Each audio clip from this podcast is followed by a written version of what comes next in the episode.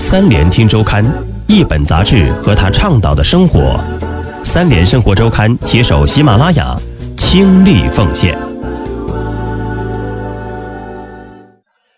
欢迎收听三联生活周刊，本节目由三联生活周刊和喜马拉雅联合制作播出。本期我们要分享的文章，余光中凭地图写作。当我死时，葬我在长江和黄河之间，枕我的头颅，白发盖着黑土，在中国最美最母亲的国度。文章主笔艾江涛。不只是乡愁。听到诗人余光中去世的消息时，学者古远清不禁想起了1993年在香港中文大学第一次见到他的情景。那是一个两岸文学的学术研讨会，席间聊天时，余光中把欧阳修的一句话颠倒过来说：“酒逢千杯知己少，话不半句投机多”，让古远清对他的幽默和智慧印象深刻，两人神交已久。早在1988年，古远清为花城出版社编选台湾朦胧诗赏析时，便集中阅读研究过余光中的诗，自此寄书交流不断。上世纪八十年代初，经由流沙河、李元洛等人的介绍，余光中的诗歌进入大陆。在那个开放初期、两岸交流开始松动的年代，余光中写于1972年的一首《乡愁》一纸风行，在许多人眼里。他也成为乡愁诗人的代名词。这首收入1974年出版的诗集《白玉苦瓜》中的短诗，写作于余光中1969至1971年第二次赴美教书返台之后。1964到1966年，余光中应美国国务院之邀，曾前往美国几个大学巡回教授中国文学。而在1958年，在台湾师范大学兼课的年轻教师余光中。便在夏季安的怂恿下，前往美国艾奥瓦大学进修一年。正像他的家信中所写的：“你不能真正了解中国的意义，直到有一天你已经不在中国。”恰恰是几度赴美之旅，让余光中开始怀念被他称为妻子的台湾与被称为母亲的大陆。而美国这片新大陆不过是短暂的情人。不同的是，第一次赴美之时，三十岁的他怀念的只是那个岛屿。等到再去时，怀念便从岛屿转移到大陆，那古老的大陆，所有母亲的母亲，所有父亲的父亲，所有祖先的大摇篮。无论你愿不愿意，将来你也将加入这些。只是这份怀念，一直到一九九二年才得以消解。那年九月，应北京社科院外文所之邀，余光中到北京演讲《龚自珍与雪莱》。这时，他阔别大陆已整整四十三年。二零零三年回祖籍福建永春的原乡行中，全程陪同的古远清记得，他还到处寻找和他一起掏鸟窝的儿时伙伴。余光中出生于南京，在一九三七年成县之前，他幸运地跟着母亲逃往到常州，此后一路辗转来到战时陪都重庆，在那里度过六年时光。一九四五年。余光中随父亲再返南京，并在两年后考取金陵大学外文系。然而，只在那里读了一个半学期，内战烽烟很快蔓延到南京，他不得不转学至厦门大学，后来又转到香港，在一九五零年六月抵达台湾，再次插班考入台湾大学外文系三年级。二零零二年，在九卷本余光中诗集自序中，余光中写道。我是在一九四九年的夏天告别大陆的，在甲板上当风回顾鼓浪屿，那彷徨少年绝未想到这一别就是半个世纪。当时我已经二十一岁，只觉得前途渺茫，绝不会想到冥冥之中这不幸仍有其大幸。因为那时我如果更年轻，甚至只有十三四岁，则我对后土的感受就不够深，对华夏文化的濡目也不够厚。来日的欧风美雨，尤其是梅雨，势必无力承受。尽管学路羁旅，但余光中的诗才却崭露头角。在一九四八年写下处女作《沙浮投海》后，他接连在厦门的报刊发表作品。在台湾大学，又在梁实秋的指点下，大学未毕业即出版首部诗集《舟子的悲歌》。五十年代初的台湾诗坛，以季贤为首的现代诗社影响巨大，拥者极众。由于不满于现代派，只注重横的移植，而忽视纵的继承的诗学主张，秦子豪、钟鼎文、邓玉平、余光中等人，在一九五四年成立蓝星诗社，主张一种更加温和的现代主义诗学。一九五八年去美国前，与蓝星诗友夏金、黄用、吴望尧互为激发的创作时光，在余光中的回忆中，是一段色彩绚烂的小规模的盛唐。上世纪八十年代，当诗歌评论家谢冕最初读到余光中的诗歌时，感觉很亲切，正如他读徐志摩戴望舒作品时的感受一样。余光中诗风多变，早年更多受到新月派诗人的影响。继而转向现代主义诗歌的实验，正如作家杨度所述的：“台湾五十年代后期政治上的反共意识形态已经无法支撑，被现代主义思潮所取代。六十年代的现代文学则以其虚无主义、反工业文明、反礼法体制、存在主义等，否定现实存在的意义，来达到对戒严体制的反抗。余光中亦裹挟其中。六零年在诗集《石钟乳》的后记中。”余光中便写道：“我们写诗只是一种存在的证明，我在，我在这里，我在这里生存。它只是否定夜的一声呐喊。然而，美国之行带来的家国之思，包括在与创世纪诗社的现代诗人洛夫的论战，却让余光中逐渐感觉到现代诗陷于虚无与晦涩的事物，进入更注重融合传统与现代的新古典主义写作时期。代表作便是收入《莲的联想》。”与白玉苦瓜中的偏食，这种转变在台湾诗人杨小斌看来有诗人个性上的原因。余光中是一个试图去完成某种状态的诗人，他会追求诗的某种整体的完善与完美，但有时候太完整了，看完没有太多余韵，这是一个矛盾。他有很多巧思，把韵律安排的特别妥帖，但太巧妙了，使读者没有太多发挥的余地。和一些更有冲击力的诗相比。余光中的诗显得更静态。此外，让他印象很深的是，余光中是一个在很多方面追求宏大意义的诗人。他的诗中虽然也有私人情爱，便更追求一种普遍性主题，比如战争、思乡。在二零一零年的一次采访中，余光中也坦言，在自己的近千首创作中，有近十分之一的乡愁之作，但乡愁诗人之称却不免窄化了他。乡愁主题。在杨小兵看来，在主题思想层面，在当时肯定呼应了蒋介石统治下反攻大陆的主流意识形态；而在诗歌技巧上写得非常圆熟，对严肃写作者来说并不满足。只是余光中还有一些诗比较有探索性和实验性，比如《双人床》便把情色与战争的忧患意识放在一起，有一种多层面的丰富性。保卫现代诗。余光中自己曾把1959到1963年称为自己的论战时期，那也是围绕台湾诗坛现代诗争论的国防时期。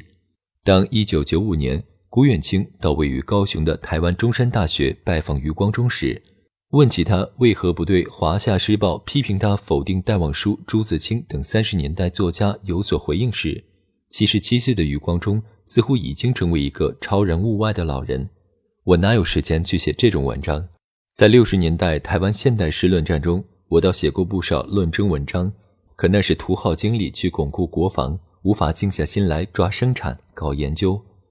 五十年代中期的台湾诗坛形成现代诗社、蓝星诗社、创世纪诗社鼎足而立的格局。虽然同样倡导现代诗学，但由于现代诗诗的领袖季贤主张专事西方的横的移植。创世纪诗诗的洛夫、张默则服膺于超现实主义、达达主义的诗歌理想；蓝星诗社余光中诸人更偏重融合传统与现代的温和现代主义，而存在着内部的分歧。只是当1959年7月1日，苏雪林在文坛旧话中解批评象征派诗人李金发，批评今日新诗更像是巫婆的古词、道士的咒语、盗匪的切口。进而四个月后，作家闫熙在《中央日报》副刊将台湾新诗一概贬为象征派的家族，以艰涩掩盖空虚时，上述三世的诗人却不得不一道出来撰文保护现代诗了。余光中接连发表了《文化沙漠中多次的仙人掌》《摸象与画虎》等文章，认为台湾的新诗不能用象征主义概括，并且认为诗是象牙塔中产生的艺术，诗人不屑于使诗大众化，至少我们不愿意降低自己的标准去迎合大众。秦子豪、钟定文、洛夫等人也都加入论战，为他们心目中的现代诗辩护。几年下来，现代诗的国防巩固了下来。得到蓬勃发展，但是现代诗内部的矛盾也逐渐分化。一九六一年五月，余光中发表长诗《天狼星》，洛夫随后发表万余字的《天狼星论》，批评其主题到意象不符合存在主义与超现实主义的原则，注定要失败，从而引发了余光中的反批评。《再见虚无》一文中，余光中批评洛夫观念中毒。认为台湾大部分现代诗已冲入晦涩与虚无的死相，宣布自己要告别虚无。由此，余光中转向挖掘传统，这种不少现代派诗人看来为妥协与骑墙的转弯，让他一度陷入两面作战的处境。艺术的多妻主义者。一九七四年，余光中奔赴香港，在那开始长达十年之久的中文教学生涯。一九八五年从香港归来后。余光中执教于台湾中山大学外文系，直至退休。余光中称自己是艺术的多妻主义者，在诗集《武林少年》的序言中，他写道：“艺术家对于自己风格的要求，似乎可以分为两个类型：一是纯粹的集中，一生似乎只经营一个主题、一个形式；另一类是无尽止的追求，好像木星，乐于拥有十二颗卫星。雷诺阿、莫迪里阿尼属于前者。”毕加索属于后者，我的个性也倾向于后者。同时，我更相信，凡是美，凡是真正的美，只要曾经美过，便恒是美，不为另一种美所取代。这种观念不仅体现在他风格多元的诗歌写作中，也体现在他称之为“四度空间”的诗歌、散文、评论、翻译之中。一九六一年，余光中将自己的首部散文集命名为《左手的缪斯》。用左手已是复产的意思，只是这种旁门左道的迁移，很快在余光中那里发展为对文学史的重评与散文革命。在香港中文大学教书期间，余光中重评戴望舒、朱自清等三十年代作家时，便认为朱自清的散文置于近三十年来新一代散文家之列，他的背影也已经不高大了，在散文艺术的各方面都有新秀跨越了前嫌。而在之前写作的剪掉散文的辫子中，余光中便呼吁，在诗歌、音乐、小说都在接受现代化的洗礼蜕变之际，散文也应该向现代化迈进。他主张剪掉过去散文中的三条辫子：伤感做作的花花公子散文，蚀骨不化的学者散文，过于素淡的换衣服散文，追求散文的弹性、密度与质料。二零零三年。余光中获得华语文学传媒大奖年度散文家奖。事实上，在不少人看来，余光中散文的成就已超越诗歌。朦胧诗的代表诗人杨炼便认为，余光中右手写诗，左手写散文。实际上，他的散文比诗还精彩。他是很难得的当代中国诗人，外语和古典诗歌修养都很好，在当代与古代、中外之间游刃有余，不故意掉书袋，文笔自然。非常中文，非常汉语，文学和思想视野也非常开阔。翻译同样是余光中的所长。早在1947年，还在金陵大学念大一时，余光中已在校刊发表所译拜伦·雪莱的诗。1952年，从台湾大学外文系毕业时，作风开明的指导老师曾约农甚至允许他以海明威的《老人与海》一书代替毕业论文。在上世纪80年代中期。杨炼诗歌的英文译者便送给他一本余光中翻译的英美现代诗选，至今他对其中的一些片段依然记忆深刻，比如叶芝的《利达与天鹅》，他对外语诗意与形式吃得非常透，并把这种感受和对诗的要求融化到翻译中，进入画境，丝毫没有现代白话文的生涩之感。庞德的那首《理查王》更难翻译，但同时第一人称写作的理查王说的语言非常粗俗。他可以把这种粗俗的语言与非常严格的形式结合得完美无缺，甚至有点炫技的感觉。但这种炫技在诗歌意义上非常高级。诗人、翻译家黄灿然在讲到奥登《稻叶之意》诗中的一句，特意比对查良铮与余光中的译文，认为后者因为诗不能使任何事发生，与前者因为诗无济于事相比，读起来的感觉与原文更为一致。感慨，即使像查良铮这样最锐意开辟现代敏感的译者，也会译不出很敏感的句子。一九六七年十二月，刚从美国讲学归来的余光中写了一篇散文《地图》，在里面他讲到对地图的热爱。据说从小喜欢画画的他，同样暗熟于绘制地图。初三那年，他买了一张破旧的土耳其地图，直觉那是智慧的符号、美丽的密码、大千世界的高额支票。只要他努力，有一天他必能破符解码，把那张远期支票兑现成壮丽的山川城镇。从那开始，余光中一直保持着收集地图的习惯，家中藏有三百多张地图。他于一九八八年出版的散文集，后来还成为香港一家电视台一个以地图为主的专题节目的名字。从大陆到台湾，从美国到香港，某种程度上。余光中正是凭着记忆与血液中的那张地图而展开写作。一九六五年二月，正在美国讲学的三十七岁的余光中写下诗歌《当我死了》。当我死时，葬我在长江和黄河之间，枕我的头颅，白发盖着黑土，在中国最美最母亲的国度，我便坦然睡去，睡整张大陆，听两侧安魂曲起自长江。黄河滔滔朝东，这是最纵容、最宽阔的床，让一颗心满足的睡去，满足的想。相信此时他可以坦然的听到风声。春天遂响起，春天遂响起江南。唐诗里的江南，九岁时采桑叶于其中。捉蜻蜓于其中，可以从基隆回去的江南，小渡的江南，苏小小的江南。遂想起多莲的湖，多灵的湖，多螃蟹的湖，多湖的江南。吴王和越王的小战场，那场战争是够美的，逃了西施。失踪的范蠡，失踪的酒旗招展的，从嵩山飞三小时就到的乾隆皇帝的江南。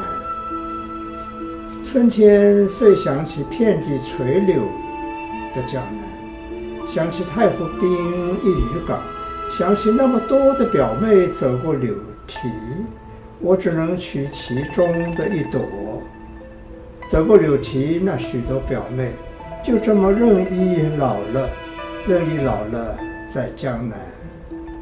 彭摄云三小时的江南，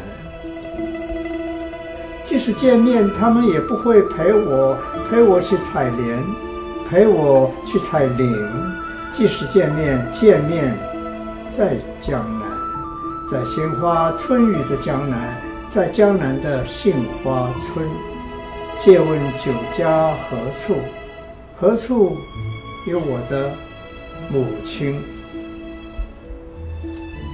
复活节不复活的是我的母亲，一个江南小女孩变成的母亲。清明节，母亲在喊我，在圆通寺喊我，在海峡这边喊我，在海峡那边喊，在江南，在江南。多事的江南，多情的江南，多风筝的江南啊！钟声里的江南，站在基隆港，想，想，想回也回不去的，多燕子的江南。